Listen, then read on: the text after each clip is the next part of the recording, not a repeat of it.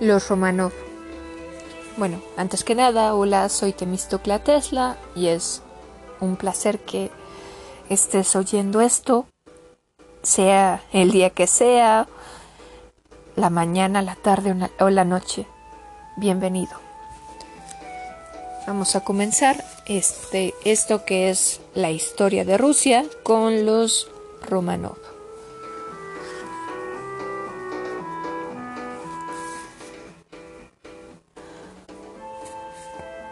Oculto a los ojos de los europeos, en lo profundo de las regiones entonces ignotas. Ah, bueno, antes de continuar, quiero agregar que esto que van a escuchar es sacado del libro Amanecer de un Imperio, El Amanecer del Imperio de W. Bruce Lincoln. ¿Ok? Ahora sí, prosigo. Oculto a los ojos de los europeos en lo profundo de las regiones entonces ignotas del interior del continente asiático, vivía el pueblo llamado mongol, que atendía a sus rebaños e incursionaba en los territorios de sus vecinos durante los siglos XI y XII.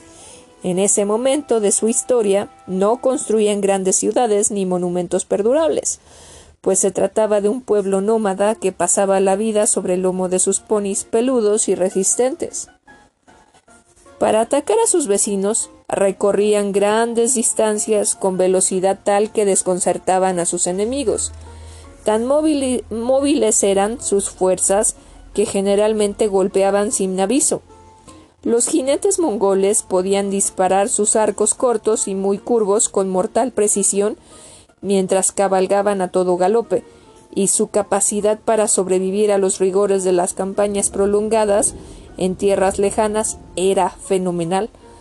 El viajero europeo Marco Polo, que vivía, vivió con los mongoles casi dos décadas, hacia finales del siglo, del siglo XIII, observó que podían subsistir un mes o más con una especie de potaje preparado con leche de yegua, y que cuando no podían hallar otro alimento extraían sangre de las venas de sus caballos para mantenerse.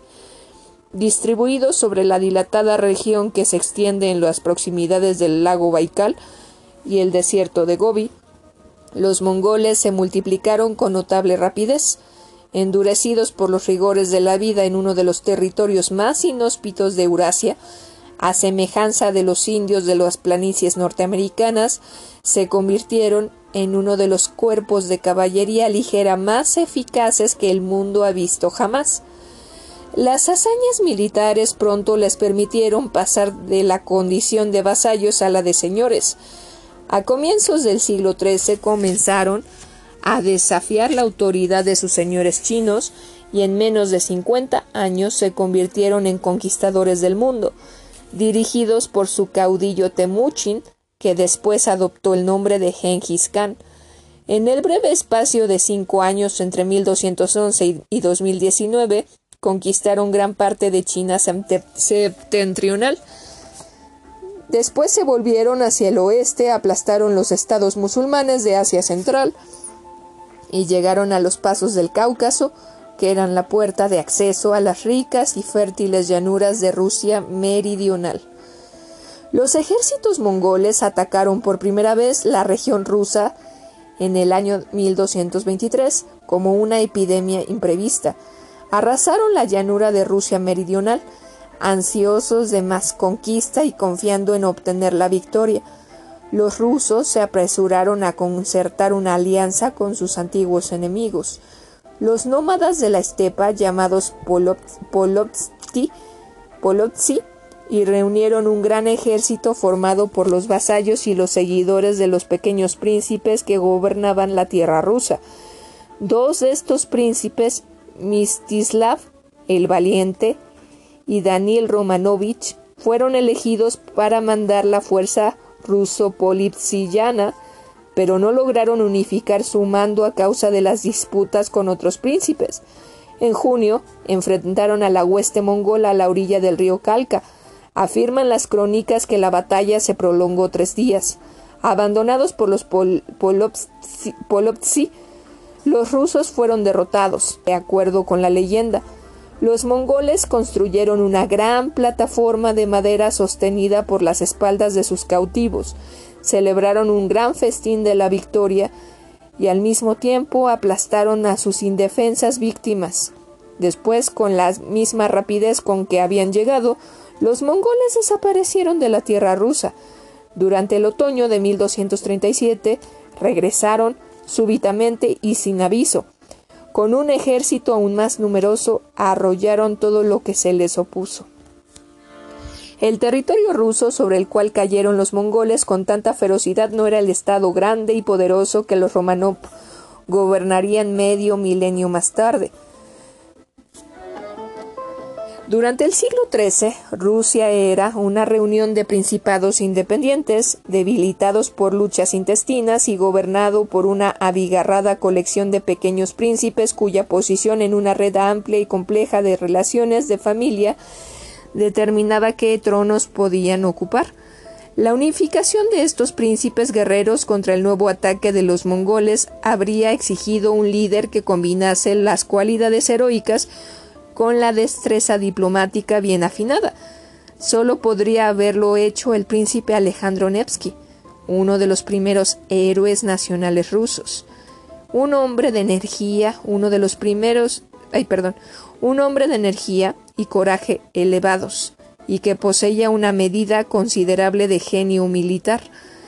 Pero el primer deber y el más inmediato del príncipe Alejandro era para su principado de Novgorod Novgorod, en el extremo noroeste del país ruso, lejos de la escena de la invasión mongola, precisamente cuando los mongoles cayeron sobre Rusia por el sur y el este. Novgorod afrontaba los ataques de poderosos ejércitos de los suecos y de los caballeros teutónicos por el norte y el oeste. Cuando Alejandro derrotó a los suecos a orilla del río Neva, y destrozó a los caballeros teutónicos en la primavera de 1242, en la famosa batalla del hielo, en el lago Peirus de Estonia, era demasiado tarde. El país ruso estaba firmemente sometido al yugo mongol y el propio Alejandro se vio obligado a rendir homenaje y pagar tributo a los nuevos amos de Rusia.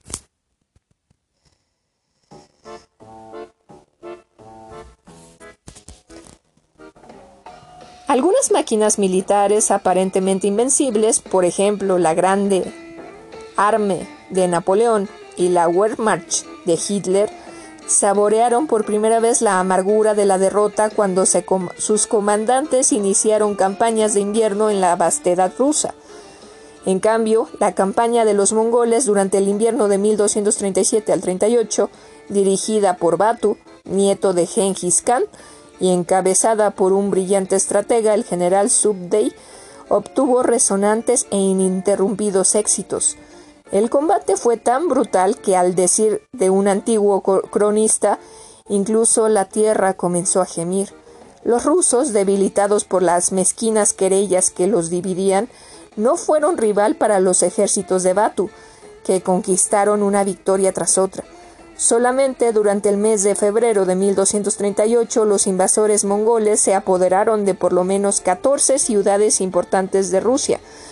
La campaña de tres años culminó con el saqueo de Kiev, que otrora había sido el centro político y cultural del país ruso. En diciembre de 1240 los mongoles tomaron por asalto las defensas interiores de Kiev, las mujeres y los niños que se habían retirado para refugiarse en las muchas y hermosas iglesias de la ciudad fueron pasados inmediatamente a cuchillo por los invasores. Después, los mongoles destruyeron la ciudad. Cuando recorríamos esa región hallamos innumerables cráneos y huesos de muertos dispersos por el suelo, escribió el fraile menor Juan de Plano Carpini, que atravesó la región a seis años después. Kiev Continuaba diciendo, había sido una ciudad muy grande y, y densamente poblada, pero ahora se ha visto reducida a casi nada, pues en ese momento apenas hay doscientas casas y los habitantes están sometidos a total esclavitud. Un siglo antes, Kiev se vanagloriaba de tener tantas iglesias como el puñado de casas que el fraile Juan encontró en, en, 2000, en 1246.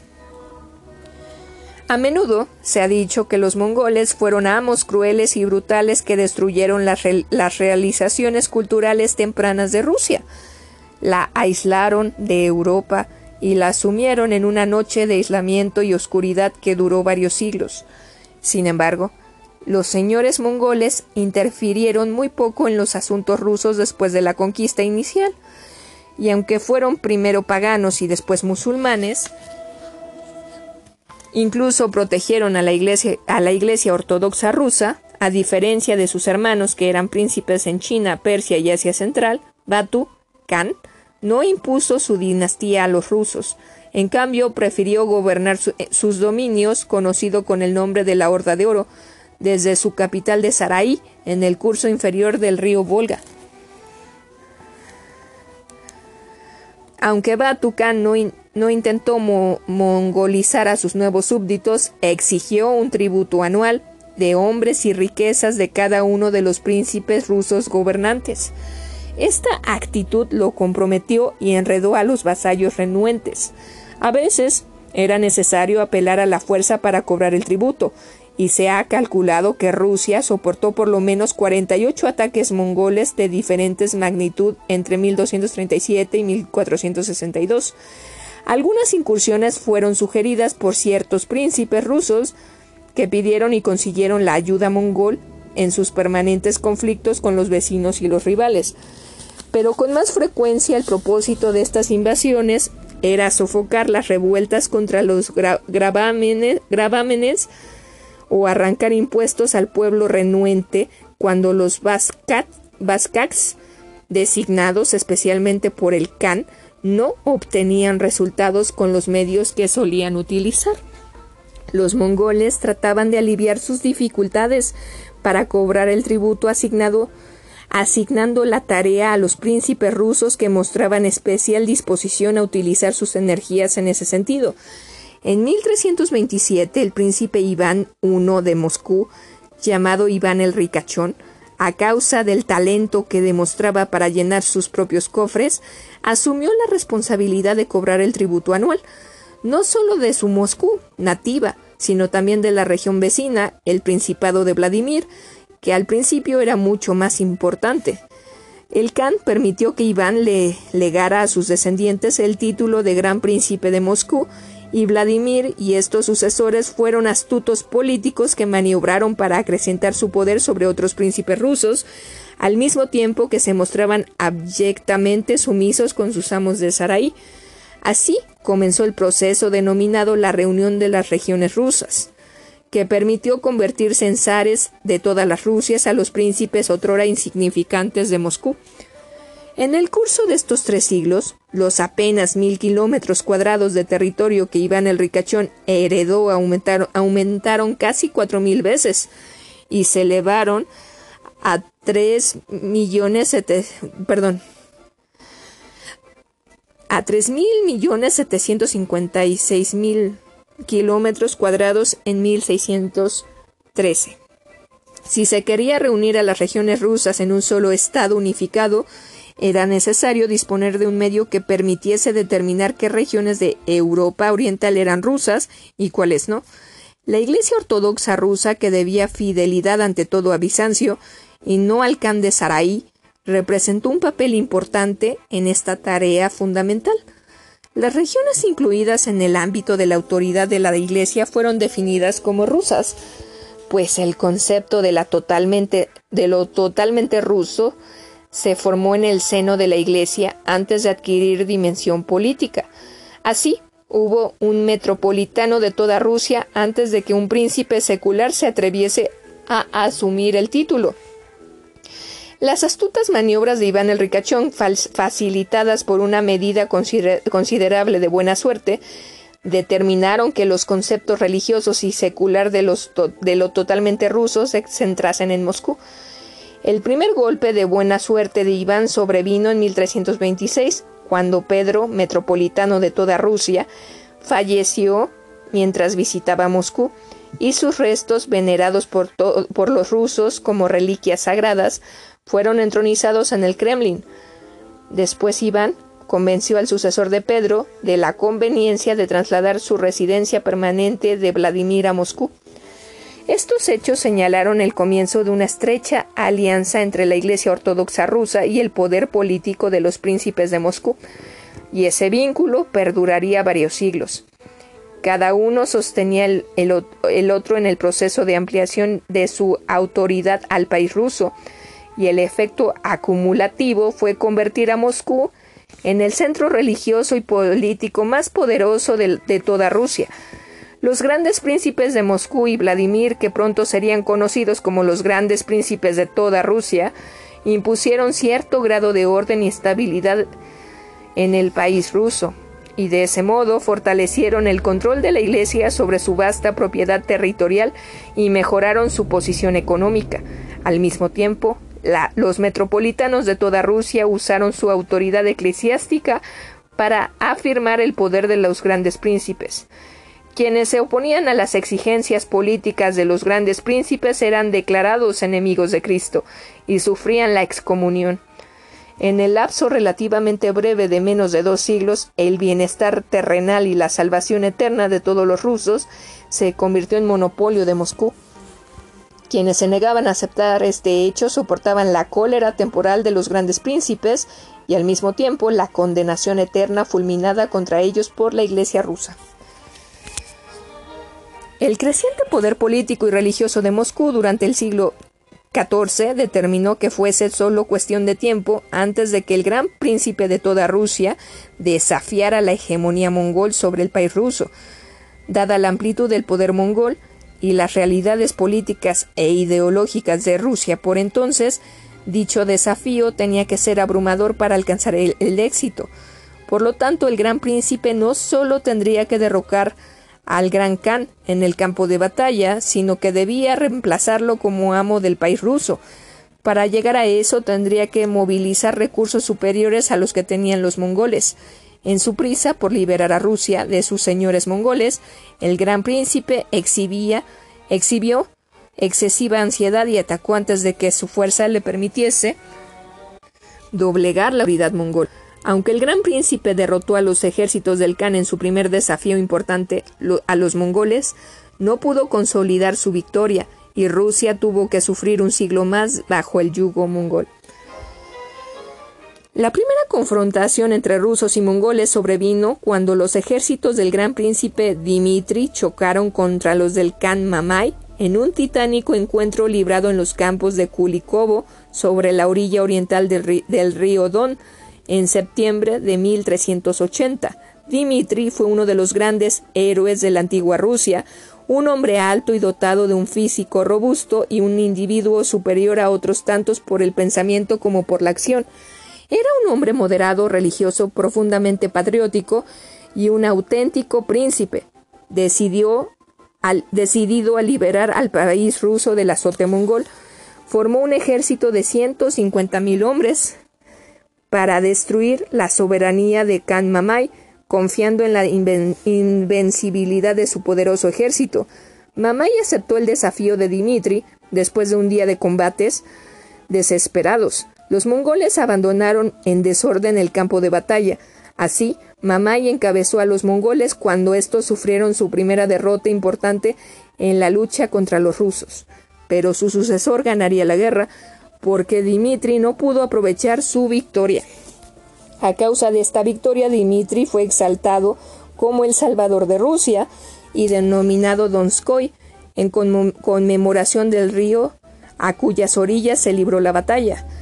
Había destruido para siempre el mito de la invencibilidad mongol, y eso fue un primer paso importante en la liberación de Rusia.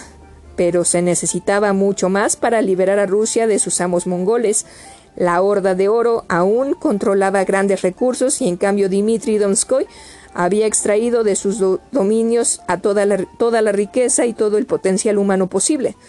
En consecuencia, cuando el Khan Toktamish, sucesor de Mamai, quemó a Moscú dos años después de la batalla, en venganza por la derrota de Mamai, Dimitri Donskoy no pudo ofrecer una resistencia eficaz.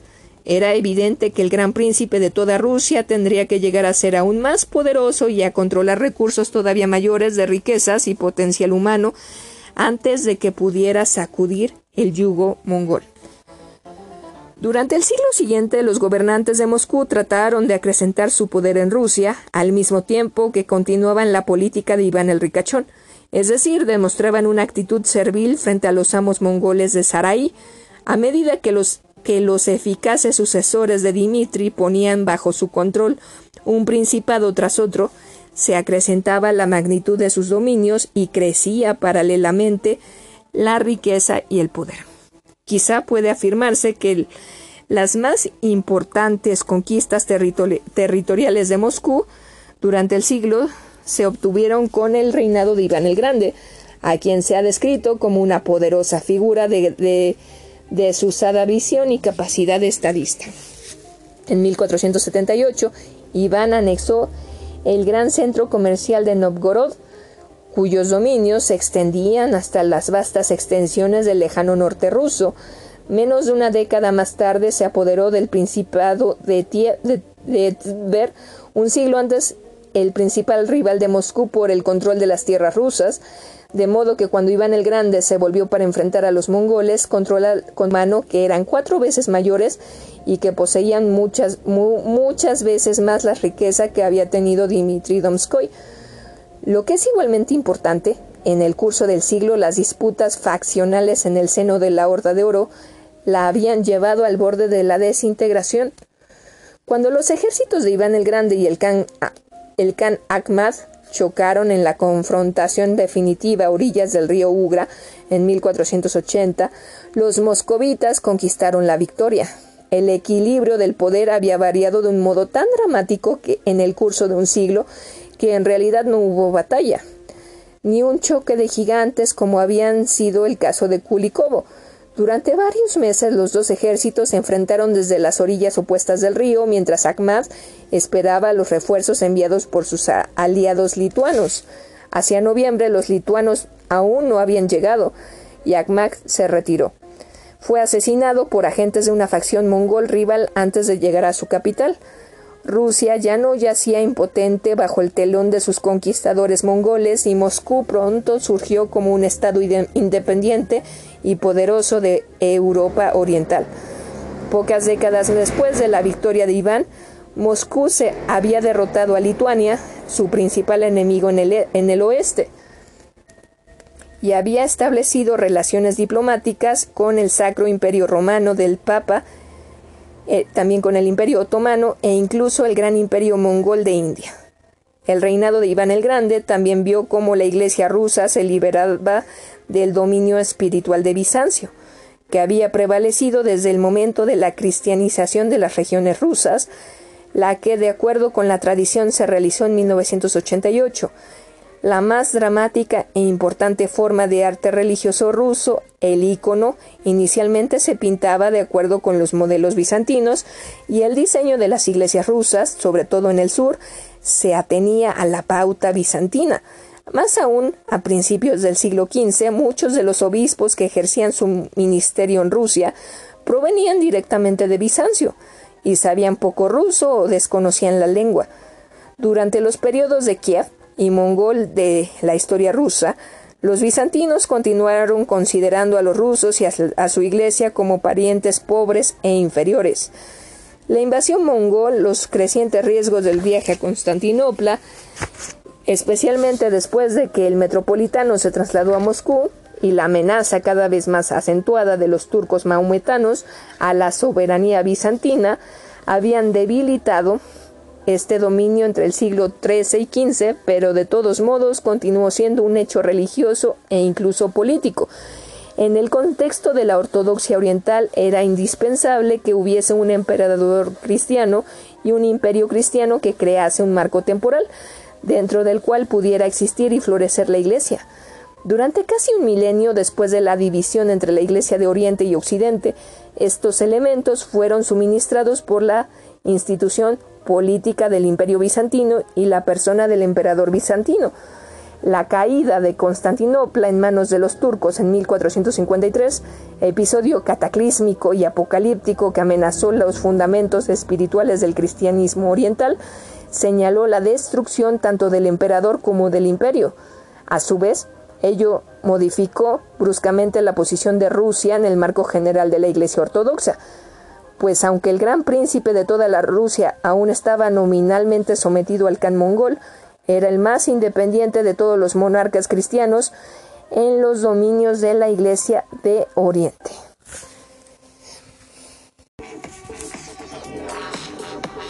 Aquí estoy de vuelta, soy Temistocla Tesla y voy a seguir con Historia de Rusia.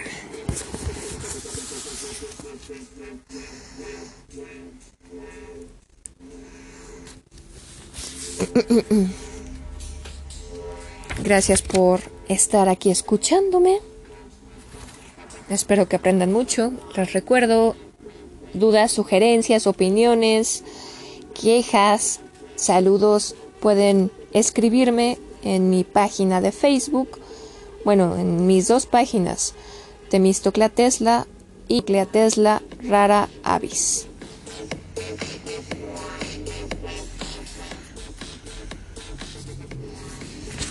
La, invasión mongol y los, crecientes riesgos del viaje a Constantinopla, especialmente después de que el metropolitano se trasladó a Moscú, y la amenaza cada vez más acentuada de los turcos maometanos a la soberanía bizantina, habían debilitado este dominio entre los siglos XIII y XV pero de todos modos continuó siendo un hecho religioso e incluso político. En el contexto de la ortodoxia oriental, era indispensable que hubiese un emperador cristiano y un imperio cristiano que crease un marco temporal dentro del cual pudiera existir y florecer la Iglesia.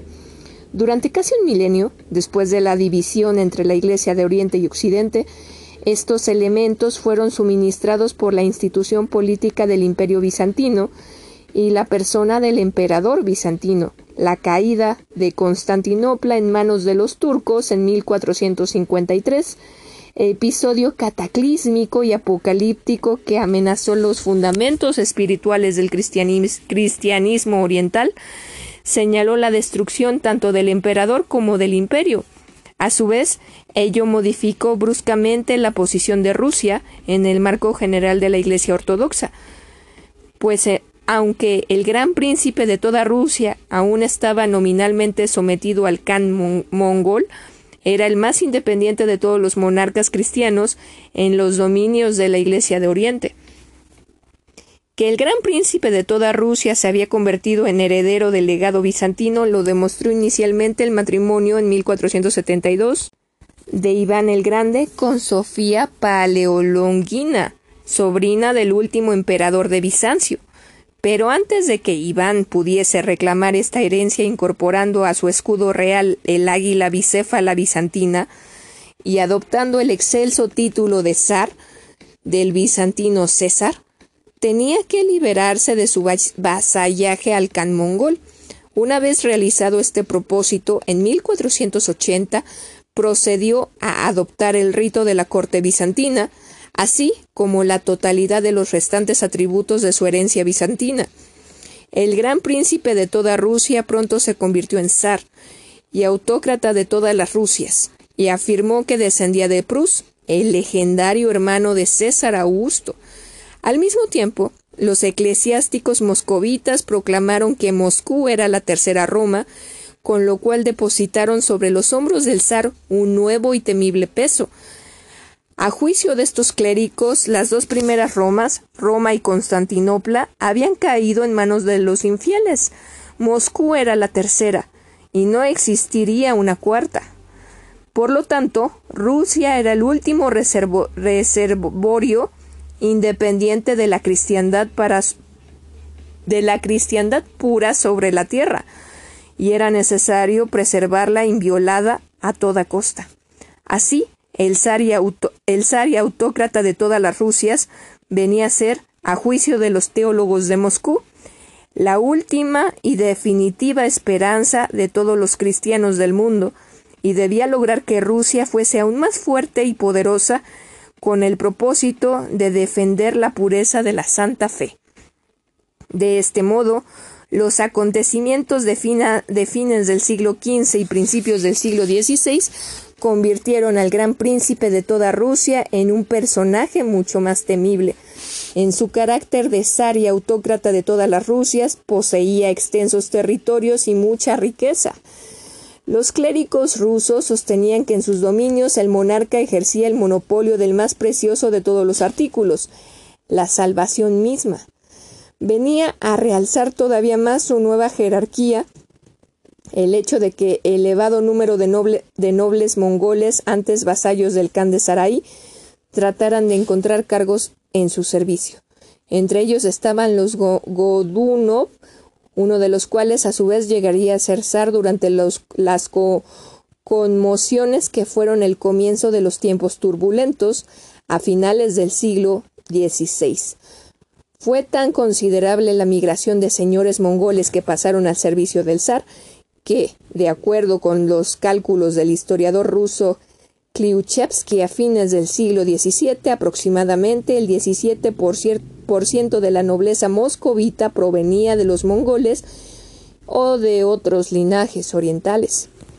Durante los siglos XV y XVI, también los e-, europeos occidentales comenzaron a incorporarse al servicio del zar. Mientras estaban sometidos al yugo mongol, los rusos habían empleado madera más que, piedra en sus construcciones y casi se había perdido el arte de construir grandes edificios de piedra. Como expresión de su nueva grandeza, Iván el Grande soñaba con la posibilidad de volver a construir con piedra edificios de grandes proporciones, como no lo sabía en Rusia. Buscó ingenieros y arquitectos en Occidente. En 1474 despachó un enviado especial a Venecia, uno de los centros principales del arte renacentista, y obtuvo los servicios de prominentes constructores italianos como Pietro Solario, Alevicio y Marco Rufo, así como del ingeniero Aristóteles Fierravanti. Con la cooperación de arquitectos de la ciudad de Pskov, cerca de la frontera occidental de Rusia, estos hombres crearon el brillante conjunto arquitectónico que formó el corazón del Kremlin, las catedrales de la Asunción la Anunciación y el, Arcángel, y el palacio tan impresionante como el resto del zar de todas las Rusias. La gloria y el poder que Iván el Grande aportó a Moscú fueron acrecentadas por su hijo Vasily III y sobre todo por su nieto Iván el Terrible, que fue una dramática y asombrosa personificación del nuevo poder del zar. La imagen de este zar terrible evocaría Tiempo después, un panorama de terror aplastante y abrumador. De las más horribles torturas, de ejecuciones sangrientas y brutales, de violencia por el placer de la violencia. Mismo que se le asignó en ruso. Grozny expresaba el sentimiento del gran poder de Iván, pero desde el punto de vista de sus contemporáneos, su desempeño tuvo un carácter positivo más que negativo pues sobre Iván el Terrible inspiraba sobrecogedor respeto exactamente por, por ejemplo, como por ejemplo era el caso del papá del Papa Julio II y el Papa Terrible, como escribió el, el propio Iván. Es necesario que un zar sea, a veces gentil y a veces cruel, compasivo con los buenos y cruel con los perversos, y si no actúa así, no es un zar. Más que cualquier gobernante ruso anterior o siguiente, Iván personificó el tirano clásico que aplicando el terror castigaba el mal y protegía el bien para defender a Rusia. La morada terrenal de Dios. Vivía en una de esas vivía en una era en que las torturas crueles y las ejecuciones bárbaras eran usuales en Occidente tanto como en Oriente. A semejanza de sus contemporáneos europeos, Enrique VIII e Isabel I eh, en Inglaterra, Felipe II en España y el Papa Alejandro VI y César Borgia en Italia, trató de sofocar la violencia con más violencia. Un historiador nos dice que el día en que nació Iván el Terrible, el retumbo del trueno recorrió el país entero, y terribles relámpagos surcaron el cielo. Quizás un presagio de las tremendas conmociones que su reinado de cincuenta años provocarían en Rusia. Su padre Vasily III murió cuando Iván tenía tres años, y su madre, posiblemente víctima del veneno, siguió a la tumba a su marido antes de que su hijo cumpliese los ocho años. Las facciones rivales de grandes nobles, los boyardos, asolaban la tierra rusa durante la niñez de Iván, y él nada podía hacer para impedirlo. Feodor Borostov, Borostosov, su amigo más íntimo, fue encarcelado en un monasterio cuando Iván tenía trece años, y otro amigo, el príncipe Iván Obolensky, murió de hambre en la prisión. En 1547, el año de la coronación de Iván, el fuego y los disturbios asolaron a Moscú. Cuando tenía treinta años, presenció la muerte de su amada primera esposa, Anastasia Romanova, como su madre posiblemente víctima del veneno. Como se ve, Iván el Terrible creció en una atmósfera de brutalidad y aún de terror liso y llano, y cuando en 1547 asumió las riendas del gobierno gobernó del mismo modo. Su reinado comenzó cosechando triunfos, pero acabó con desastres. Uno tras otro, los canatos de Kazán y Astraham, enemigos de Rusia hacia el, hacia el sureste, cayeron ante el ataque de los ejércitos conquistadores del joven príncipe. En el noroeste consiguió hacer pie en la región del mar Báltico y solamente en 1558 capturó en esa área más de 20 fortalezas e incluso la, e incluso la importante ciudad de Durpa para embellecer a Moscú y modernizar sus ejércitos. Iván llegó a Moscú artista, artesano, oficiales militares. Iván llevó a Moscú artistas, artesanos, oficiales militares y expertos armeros de Europa Occidental. En 1554 concertó el primer tratado comercial de Rusia con Inglaterra, y de ese modo anudó vínculos económicos que serían muy importantes para Rusia hasta bien entrado el siglo XIX. Pero aún estos años triunfales tuvieron un aspecto sombrío e inquietante, porque Iván se vio obligado a afrontar la traición de sus boyardos. En 1553, cuando estaba gravemente enfermo y creía que se aproximaba a su fin, estos hombres rechazaron el pedido de Iván de que juraran fidelidad al pequeño hijo del monarca. Este aparente acto de deslealtad despertó sus sospechas y pocos años después Iván los acusó de la súbita muerte de su esposa. Aunque el papel que representaron en la muerte de la zarina Anastasia Romanova todavía es tema de discusión, no fue posible dudar de su traición cuando algunos de ellos, incluso, incluso el príncipe Andrei Kursky, íntimo amigo de Iván, desertaron poco después para unirse a Lituania. Como respuesta a estos y otros desafíos a su poder, Iván atacó a los boyardos y se vengó brutalmente.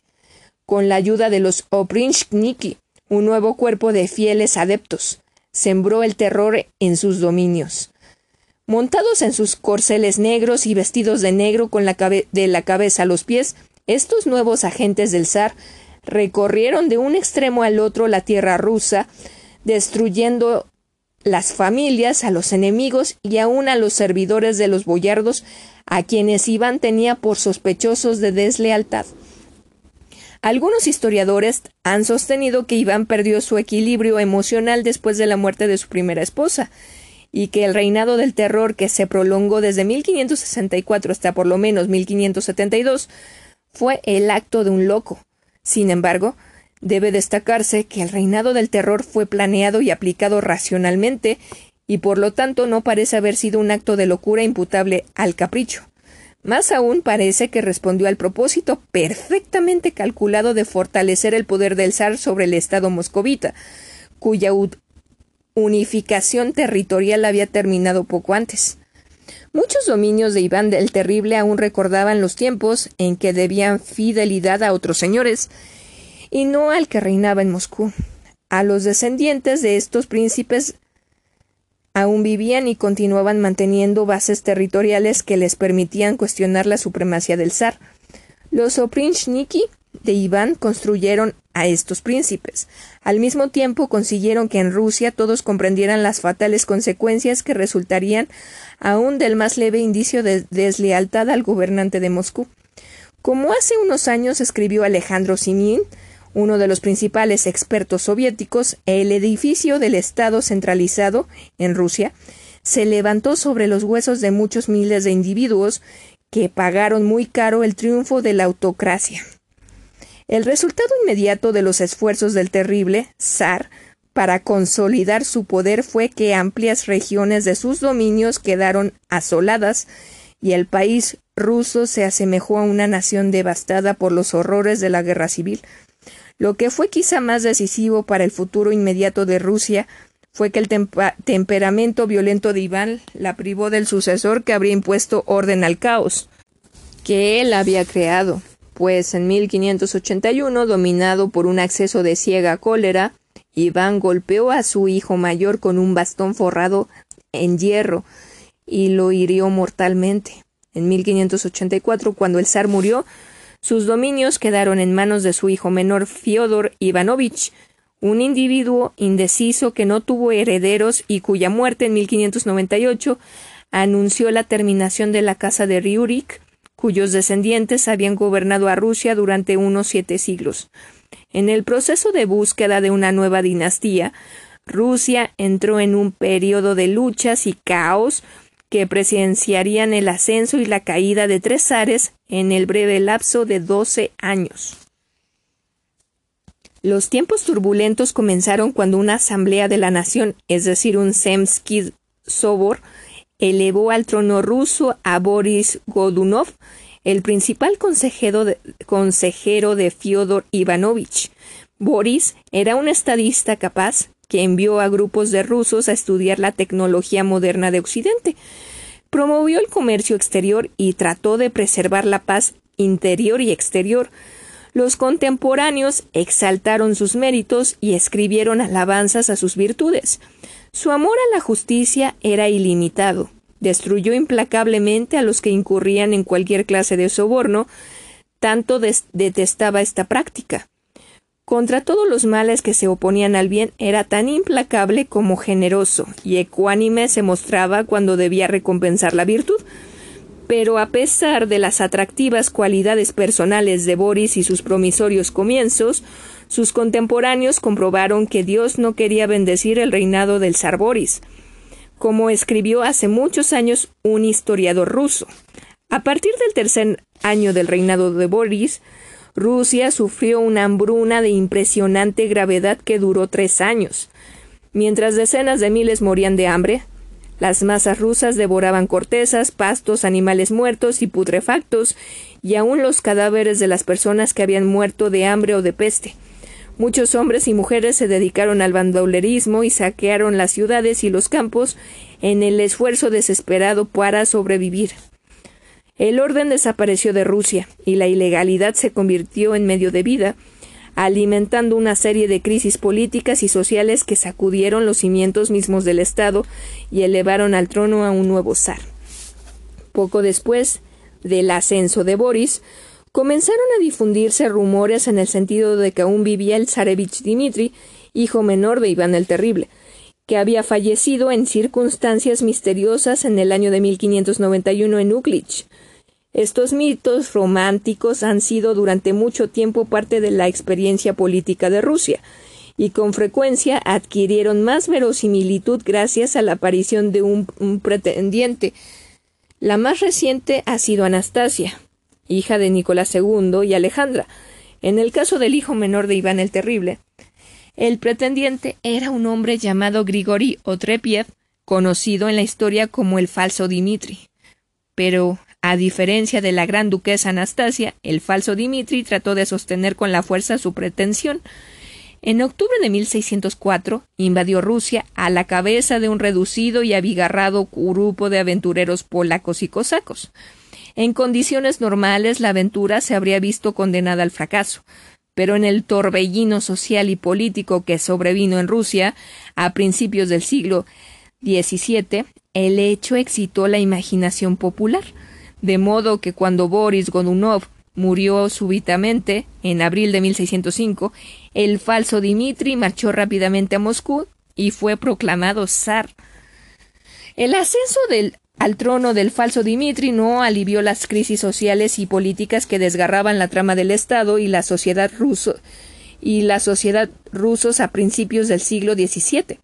Por lo contrario, las agravó y enconó el proceso.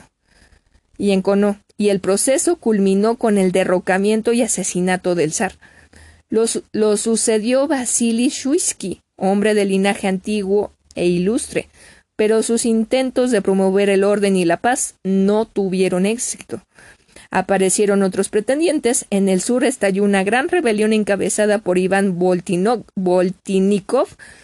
Los suecos amenazaron a Novgorod por el norte y los polacos desencadenaron una invasión desde el este oeste impotente para defender a Rusia o siquiera para sostenerse. Shuisky fue derrotado en 1610 por una asamblea de la nación y obligado a recluirse en un monasterio. Durante un tiempo, un consejo de siete grandes boyardos ejerció el gobierno, orientado en diferentes direcciones según las inclinaciones de cada miembro del organismo. Y así Rusia continuó lidiando con crisis dinásticas, sociales, políticas y militares que parecían insolubles, una situación que culminó con la caída de Novgorod en manos de los suecos y la ocupación de Moscú por un ejército polaco en 1611. Ahora que en el corazón del Kremlin se alojaba una guarnición polaca, Rusia yacía postrada bajo el talón de un nuevo conquistador. Tres hombres, el príncipe Dmitri Poscharsky, el patriarca, patriarca de Moscú, y Kozma Minin, un carnicero de la ciudad comercial de Nizhny Novgorod, a orillas del Volga, consiguieron arrancar a Rusia de esta sombría y peligrosa situación. Unidos formaron un ejército, le insuflaron fervor patriótico y lo llevaron a la victoria contra los conquistadores polacos. A principios de noviembre de 1612, el ejército de Minin y Posharsky asaltó el Kremlin y Moscú fue devuelto a sus legítimos dueños. Encabezados por el príncipe Posharsky, el patriarca Germogen y otros grandes boyardos, los vencedores se dieron a la tarea de restablecer un gobierno sólido, aceptable por toda la nación, para terminar los tiempos turbulentos. Con ese fin, se convocó una asamblea de la nación que debía reunirse en Moscú. Allí, a principios de 1613, unos 15 lo siento, fallas técnicas. Unos 500 delegados se reunieron para decidir el destino de Rusia. El 7 de febrero eligieron como nuevo zar ruso a Mikhail Fyodorevich Romanov, hijo de Filaret, metropolitano de Rostov. Dos semanas después, el 21 de febrero, proclamaron a Mijail zar y autócrata de todas las Rusias en el gran palacio del Kremlin, entre los restos, la suciedad y los desechos dejados por los invasores polacos de Rusia. Mijail tenía solo 17 años y era un jovencito tímido y enfermizo.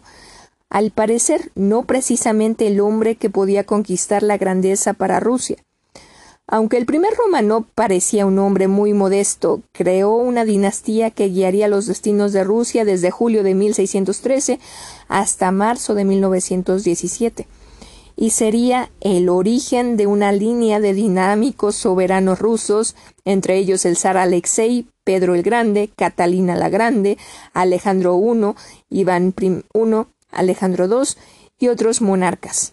Bajo la dirección de estos zares, Rusia se convertiría en un dilatado imperio de más de 100 millones de súbditos, extendido sobre un sexto de la superficie terrestre, en su momento culminante a mediados del siglo XIX, el imperio Romanov se, se extendería casi sobre la mitad del globo, desde la frontera oriental de Prusia hasta el límite noroeste de Canadá e incluso a California. Los hombres y las mujeres Romanov que gobernaron este vasto y complejo dominio serán el tema de este, de este libro. La suya es una historia de gloria y pasión, de heroísmo y cobardía, de victoria y derrota. La historia de los Romanov es una parte esencial del drama que acompaña el ascenso y la caída del imperio más grande del mundo moderno. Primera parte. Los inicios moscovitas, 1613 a 1689.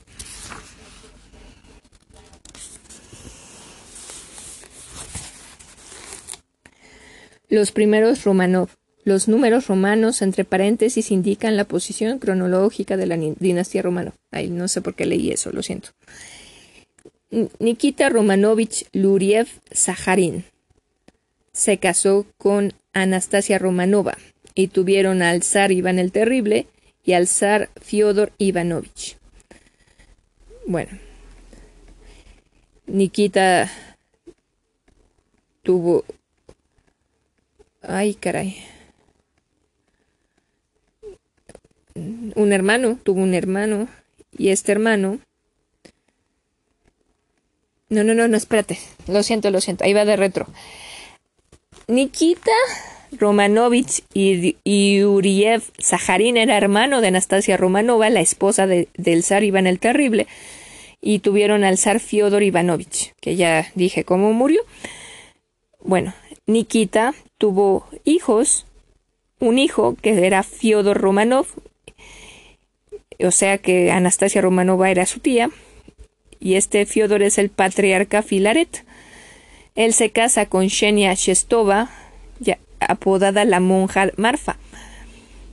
Tienen tres hijos, María Dolgorukova, el zar Mijail y Ebdo y no tienen dos hijos, perdón, María Dolgorukova y el zar Mijail. Y el zar Mijail se casa con Evdokia Streshneva y tienen al zar Alexei II. Y él se casa dos veces. La primera esposa era María Milos, Miloslavskaya y con ella tuvo al zar Iván V, a la regente Sofía y al zar Fiodor. Con su segunda esposa tuvo Natalia Narishkina, tuvo al emperador Pedro el Grande. Capítulo 1. Zares y zarinas. El 2 de marzo de 1613, una nutrida procesión de notables partió de Moscú en dirección al noroeste. Llevaban suministros para un viaje de dos semanas, pues en la región que circundaban a la capital de Rusia, los siervos fugados y los desertores del ejército todavía amenazaban a los viajeros, incluso cuando estos formaban grupos numerosos. Tenían ante ellos un viaje peligroso y muchos seguramente sintieron cierta añoranza por la seguridad de las grandes murallas de ladrillo del Kremlin que se perfilaban contra el horizonte a sus espaldas. Con 20 metros de altura y casi 10 de espesor, esos muros se irradiaban una aureola de solidez y de seguridad frente a los invasores que desmentía el hecho inquietante de que hacía muy poco habían sido ocupadas por los invasores polacos. Sobre la línea formada por las murallas almenadas se elevaba otros monumentos a esas glorias pasadas que los rusos confiaban en reconquistar, y quizá incluso superar un día. Reluciendo oscuramente a la luz grisácea del sol invernal, suspendida muy cerca del horizonte, incluso a mediodía se elevaba la pesada cúpula dorada de la Catedral Uspensky, repositorio de las reliquias más sagradas de Rusia y testigo de algunos de los dramas más grandes de su historia. Allí, la actual catedral había sido construida apenas en la década de 1470, pero se elevaba sobre el suelo que había sido pisado por Dmitri Domskoya y muchos otros famosos príncipes rusos de antaño. Un poco hacia el este de la enorme cúpula de la catedral el amplio campanario de Iván el Grande se elevaba hacia el cielo, una aguja blanca brillante contra el firmamento invernal. Desde allí, una vigía que tuviese buenos ojos podía alcanzar a ver treinta kilómetros en cualquier dirección y seguir el curso sinuoso del río Moscova hasta el convento de las vírgenes, más allá de las colinas de las golondrinas. Y después de la residencia de verano de los zares de Moscú, en Kolomenskoye, Un tanto más cerca de las caravanas se alejaba, con sus docenas de cúpulas multicolores y sus campanarios recortados contra los muros de ocres del Kremlin. Se alzaba la catedral de San Basilio Bendito, construida por Iván el Terrible, para conmemorar la gran victoria de los ejércitos de Rusia sobre los defensores mongoles de Kazán en la década de 1550. Como el propio Kremlin también había soportado la indignidad de la invasión polaca, durante los tiempos turbulentos. Pero no era el pasado de Rusia, sino su futuro lo que sin duda preocupaba esencialmente a los viajeros lujosamente ataviados, mientras el Kremlin y sus grandes construcciones se desdibujaban a lo lejos. Si su misión fracasaba, podían ver destruida la paz obtenida hacia muy poco, y los polacos o incluso los suecos tal vez volviesen a imponer la servidumbre al país. La gran importancia de los, de los personajes que habían aceptado realizar tan, tan arduo viaje demostraba la seriedad de sus propósitos. A la cabeza marchaban los grandes príncipes de la Iglesia rusa, encabezados por el arzobispo de Riazán, el decano del famoso monasterio de la Trinidad, y los arciprestes de, los, de las principales catedrales de Moscú. Atrás cabalgaba un grupo de boyardos, los príncipes señores temporales del dominio y atrás una fila tras otra de nobles de menor jerarquía, grandes mercaderes, cosco, cosacos, los mosqueteros de élite llamados Strelsti, Strelsi e importantes funcionarios del gobierno se dirigían al monasterio, monasterio Ipatiev, cerca de Kostroma, a unos 350 kilómetros de distancia donde se había refugiado un jovencito de 17 años, Mijail Romanov, con su madre, la monja Marfa, deseaba informar al joven, deseaban informar al joven señor que, pese a su cuerpo débil y enfermizo, el Semsky Sobor, la Asamblea de la Nación, lo había elegido zar y autócrata de todas las Rusias. El arzobispo de Riazán y el gran boyardo Fyodor Sheremetyev habían sido elegidos para hablar en nombre de todos los habitantes del país, ruso que ansiaban acabar la guerra y rogaban por el retorno de la paz. De acuerdo con sus instrucciones, estos dos grandes señores, en su condición de representantes de la Iglesia Rusia, rusa, y los grandes nobles debían postrarse ante el soberano y rogarle a él que era un a él que era su soberano de todos los modos posibles que él su señor soberano les le, les demostrase su favor, y no desdeñase aceptar sus exhortaciones en el sentido de que se convirtiesen en, señor de Vladimir, de Vladimir y Moscú, y zar y gran príncipe de toda, la, de toda Rusia. Debían rogarle se dignase venir a Moscú con la mayor rapidez posible. Azotada por crueles vientos y temperaturas muy bajas, la delegación de del Semsky Sobor recorrió los senderos cubiertos de nieve que atravesaban las aldeas incendiadas por la guerra que había asolado a Rusia los últimos quince años. Al atardecer del undécimo día de viaje llegaron a las afueras de Kostroma, donde apenas restaba un poco más de trescientas casas de las muchas que habían florecido apenas unas décadas antes. Agotada por el viaje, la caravana descansó sus viajeros cenaron lo mejor que pudieron y se prepararon para pasar la noche donde podían hallar refugio en las casas arruinadas y abandonadas. A la mañana siguiente formaron una solemne procesión que se abrió paso lentamente desde la ciudad en ruinas hasta el monasterio Ipatiev. Allí, Mijail los recibió en compañía de su madre.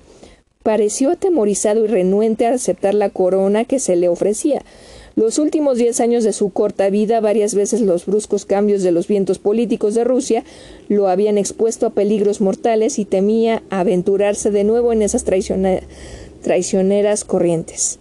También lo inquietaba la seguridad de su madre, que había compartido sus solitarios vagabundeos, y aún más la vida de su padre, el metropolitano Filaret de Rostov, que aún languidecía en la mazmorra de, su castillo, de un castillo polaco.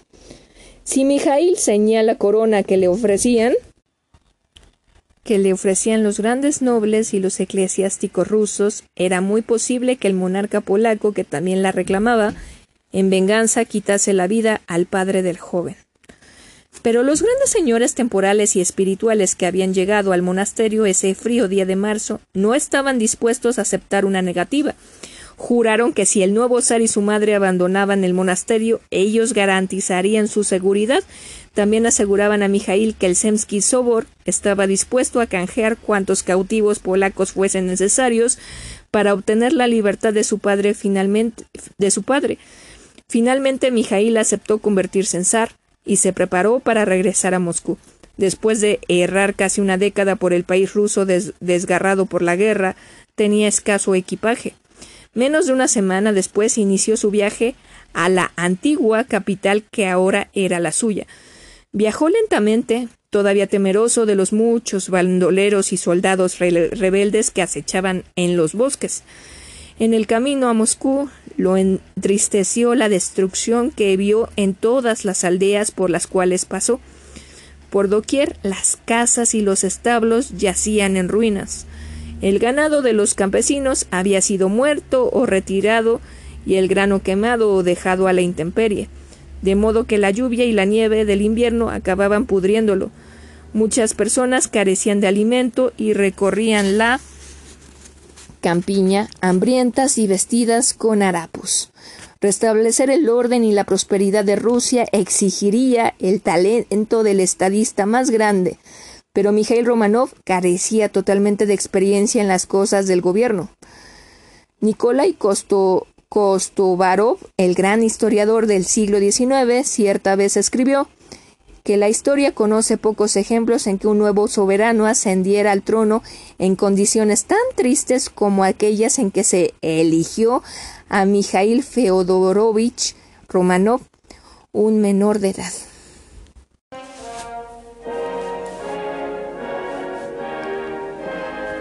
Bienvenidos a Historia Rusa, soy Temistocla Tesla. Continuemos. Campiña, hambrientas y vestidas con harapos, restablecer el orden y la prosperidad de Rusia exigiría el talento del estadista más grande. Pero Mijail Romanov carecía totalmente de experiencia en las cosas de gobierno. Nikolai Kostovarov, el gran historiador del siglo XIV, cierta vez escribió que la historia conoce pocos ejemplos en que un nuevo soberano ascendiera al trono en condiciones tan tristes como aquellas en que se eligió a Mikhail Feodorovich Romanov, un menor de edad. El jovencito de 16 años que entró triunfalmente en el Kremlin de Moscú el domingo 2 de mayo de 1613 para convertirse en el primero de los 18 autócratas Romanov que reinarían sobre Rusia durante los tres siglos siguientes, pertenecía a una familia que durante muchos años había servido fielmente a Rusia en altos cargos. La tía abuela de Mijail había sido la zarina Anastasia, la gentil mujer a quien Iván el Terrible había amado tanto antes de su misteriosa muerte a la edad de 30 años. Nikita Romanovich y Uriev Saharin, hermano mayor de Anastasia, había ascendido bajo la protección de su hermana y se había convertido en general, cortesano y estadista de Iván. Nikita había obtenido importantes victorias para su zar durante la Gran Guerra Livonia y había defendido la frontera sur de Rusia contra la caballería tártara. A diferencia de otros favoritos de Iván, había rehusado servir con los temidos Oprichniki y llegar a ser conocido como un hombre humano y honesto en una época notoria por su crueldad y corrupción. Los campesinos y los cosacos lo inmortalizaron en la leyenda y cantaron sus alabanzas mucho después de su muerte. Así, la honestidad, la decencia y la simpatía personal de la zarina Anastasia y su hermano crearon una aureola de afecto popular por la familia Romanov durante el reinado turbulento de Iván el Terrible, y esa actitud favorecería a sus descendientes durante las décadas que siguieron. Esos descendientes fueron en Rusia los primeros que utilizaron el nombre de Romanov, tomados del patronímico de Nikita, y casi inmediatamente conquistaron un lugar para el mismo entre los nombres más destacados de la época. Lo que fue más importante, Fiodor, el hijo mayor de Nikita, llegó a ser el, el, eh, llegó a ser el patriarca de la Iglesia Ortodoxa rusa y el padre de Mijail Romanov. La existencia misma de Mijail Romanov demostraba que su padre no siempre había pensado consagrar su vida a las sagradas órdenes y a la Iglesia. Hasta bien avanzada la edad madura, Fiodor había sido sobre todo un hombre del, de mundo, íntimo amigo del zar y confidente de Boris Gudunov, el principal asesor del monarca. Aún más que su padre, Fiodor Romanov, estaba estrechamente relacionado con la decisión de importantes asuntos de Estado, y sus opiniones eran escuchadas con respeto y atención en la Cámara del Zar y el Consejo de los Boyardos. Pero Fiodor Romanov tenía ambiciones aún más grandes que lo llevarían a su propia catástrofe como político y cortesano del Kremlin, y cambiarían de un modo dramático el curso de su vida, puesto que estaba muy cerca del trono y que su propia tía había sido zarina de Rusia, Fyodor Romanov soñó con la posibilidad de apoderarse de la corona cuando en 1598 falleció el hijo de Iván. Sus pretensiones lo llevaron a una lucha a muerte con Boris Gudunov, que también ambicionaba ocupar el gran trono de marfil de Iván, y cuyos recursos políticos superaban considerablemente a los de Fyodor Romanov. Impulsado por su amarga frustración, cierta vez Fiodor atacó a su rival con una daga y atrajo sobre sí mismo y sobre su familia una venganza brutal y terrible. Pues Boris Gudunov y no Fiodor Romanov realizó su ambición de convertirse en el zar de Rusia y no estaba dispuesto a olvidar fácilmente al antiguo amigo que había intentado cerrarle el camino que llevaba al trono. Boris Gudunov acusó de traición, brujería y hechicería a toda la familia Romanov, pero los moscovitas eran delitos. Para los moscovitas eran delitos particularmente repulsivos, y los dos últimos más que el primero, pues la traición amenazaba el poder temporal del hombre y en cambio la brujería y la hechicería invocaban los poderes sombríos y perversos de lo sobrenatural y amenazaban no solo la vida sino el alma del mismo hombre. Para demostrar sus acusaciones contra Fyodor Romanov y su familia, el zar Boris introdujo pruebas falsas en los hogares de los acusados y sobornó a los criados induciéndolos a prestar falso testimonio contra sus amos. Los Romanov fueron hallados culpables y condenados al exilio en las remotas regiones árticas de Rusia, allí donde los vientos crueles atravesaban las ropas más cálidas y el aliento de un hombre se le congelaba en un instante sobre la barba. En esa región de frío brutal, los inviernos duraban más de ocho meses cada año. Durante los meses más fríos el sol apenas se elevaba sobre el horizonte. Los hombres y las mujeres vivían en una oscuridad interrumpida únicamente por la luz parpadeante de las lámparas de aceite y las velas. Para mantener el calor del cuerpo de un exilio exigía enormes cantidades de, calorías, pero el alimento siempre escaseaba. La enfermedad muy pronto atacaba los organismos debilitados y la muerte sobrevenía con mayor rapidez que, en las regiones cálidas.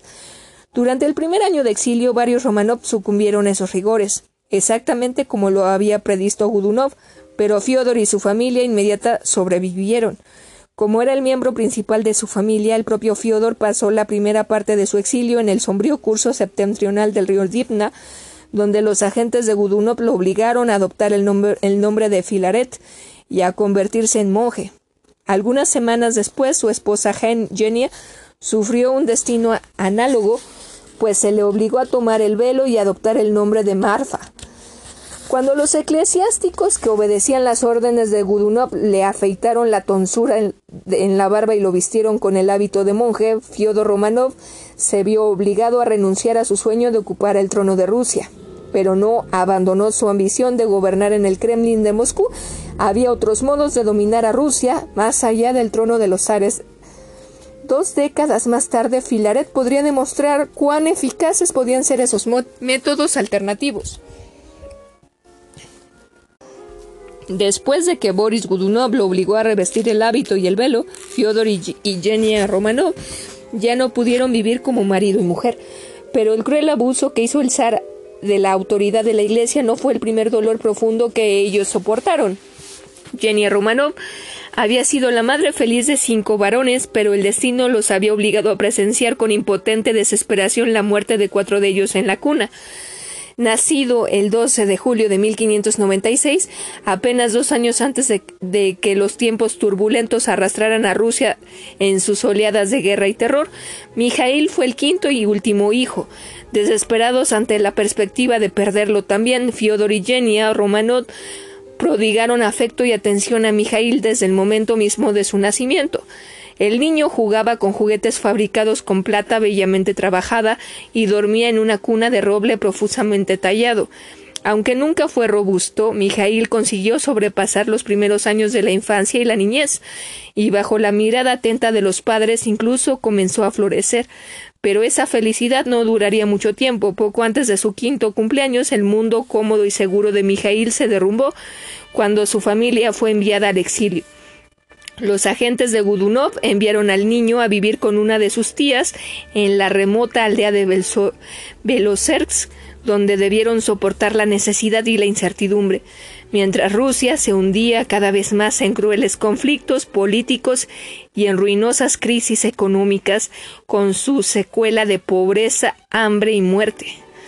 Después de soportar una estada de unos 15 él y su tía pudieron trasladarse a una de las propiedades romanas más pequeñas, situada aproximadamente 80 kilómetros al norte de Moscú. Allí vivieron con sencillez, pero sin pasar los padecimientos que habían conocido antes. Pocos años después, la muerte de Boris Gudunov permitió que Mijail y sus padres reanudaran una vida más normal.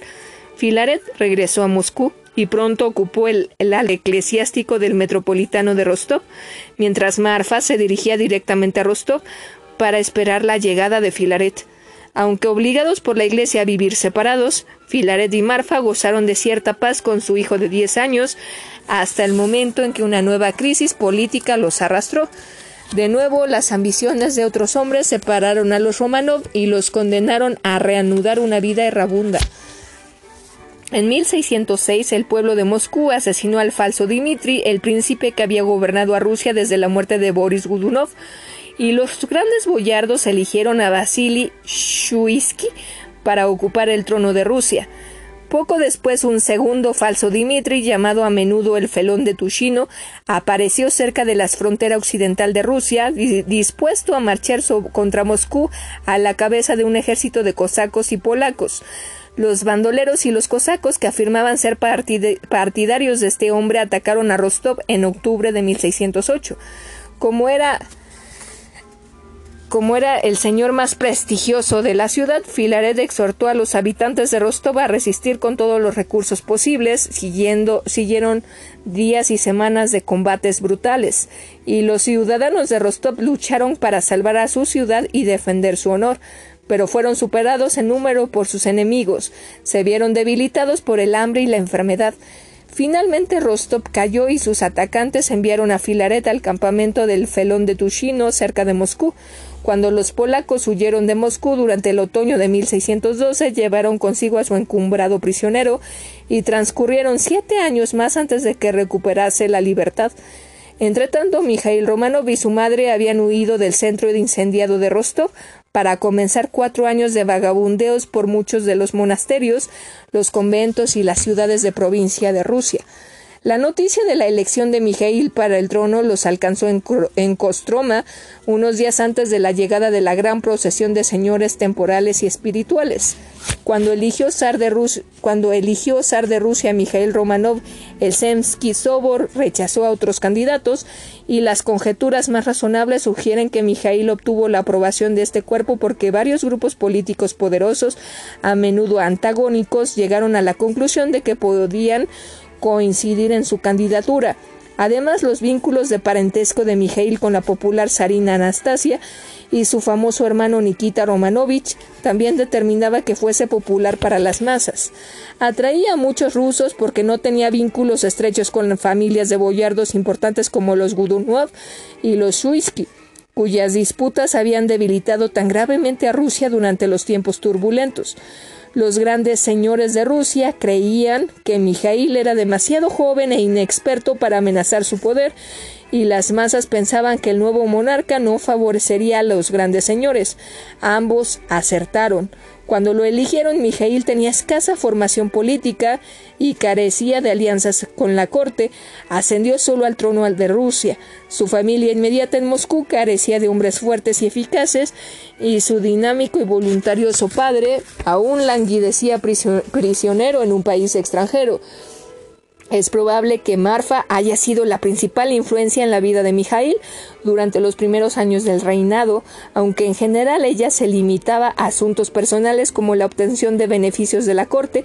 Para sus parientes, ciertamente, la madre de Mijail no representó el decisivo papel político que algunos historiadores le han atribuido.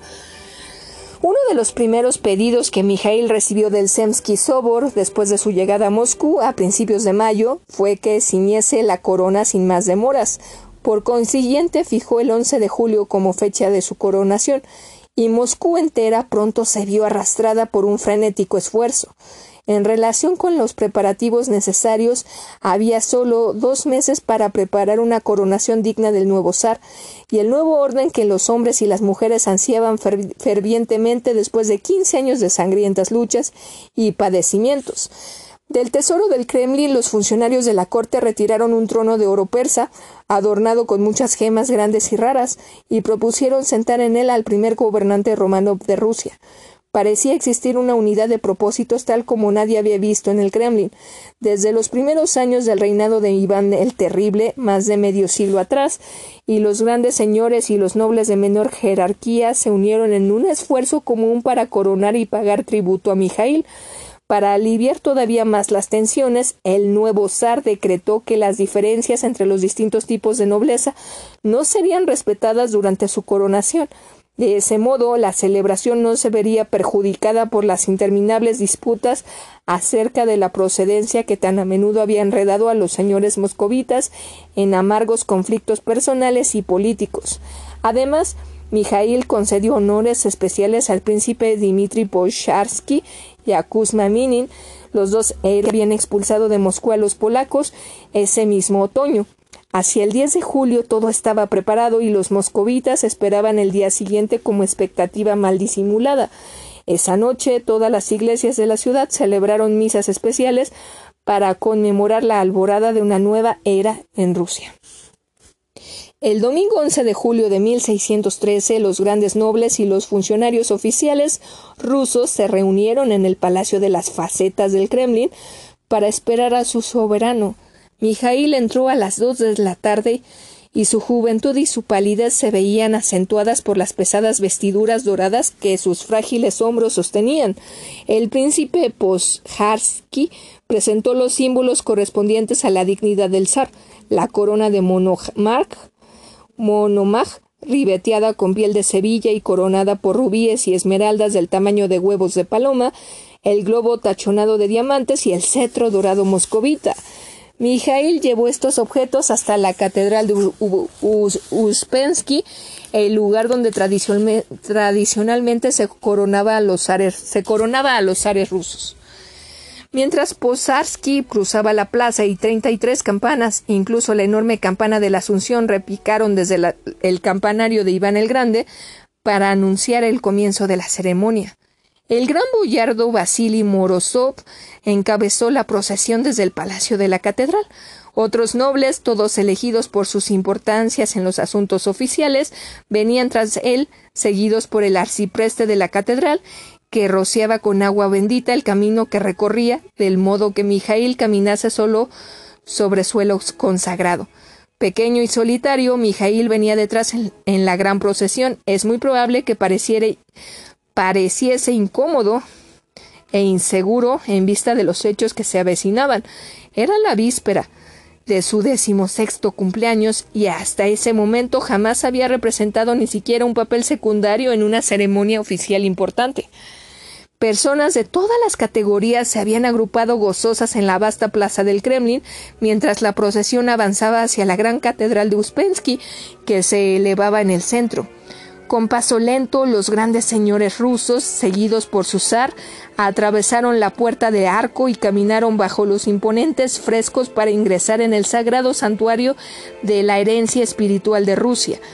A la derecha, el gran iconostasio dorado guardado guardaba los iconos más valiosos de Rusia, traídos de todos los rincones del dominio para adornar la gran catedral que Aristóteles Fiaravanti había construido durante la década de 1470 para mayor gloria de Dios y a el gran príncipe de Moscú. Cuando Mijail entró en el recinto, lo contempló la sagrada y antigua imagen de Nuestro Señor de los Cabellos Dorados, creada por los artistas desconocidos aún antes que los mongoles hubiesen invadido la tierra rusa. Cerca estaba el sobrecogedor y temible Salvador del Ojo del Escarmiento, pintado cuando Iván el Ricachón gobernaba los dominios mucho más modestos de Moscú, también estaba allí el tierno y afectuoso rostro de la Virgen bendita de Vladimir, que ocupaba un lugar especial en el corazón de todos los rusos y que había sido pintada por Andrei Rublev, estudioso de los más grandes pintores rusos de íconos. En las grandes columnas de la catedral podía verse los frescos de los doce discípulos de Cristo, los arcángeles Miguel y Gabriel, el patrono ruso San Jorge y San Nicolás el Milagroso, todos iluminados por los rayos del sol y el parpadeo de los cirios sagrados. Alrededor del joven príncipe, a quien poco después se coronarían zar, estaban los sarcófagos donde dormía su sueño de eterno los padres de la iglesia rusa. Cada centímetro cuadrado del muro o el cielo raso estaba adornado con imágenes sagradas.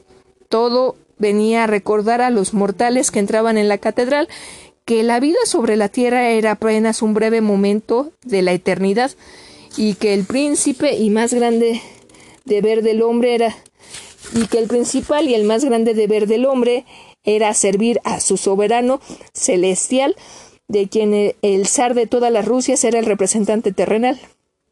Frente a todos los personajes allí reunidos, el metropolitano Efrem pidió la bendición de Dios sobre el joven príncipe a quien coronarían y después Mijail habló acerca de las muchas pruebas que Rusia había afrontado desde la muerte del zar Fyodor Ivanovich quince años antes.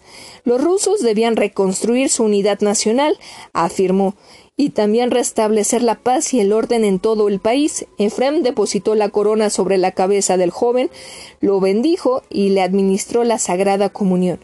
Después Mijail tomó el orbe, y el cetro para reinar como zar de todas las Rusias y Moscú se entregó a una celebración frenética.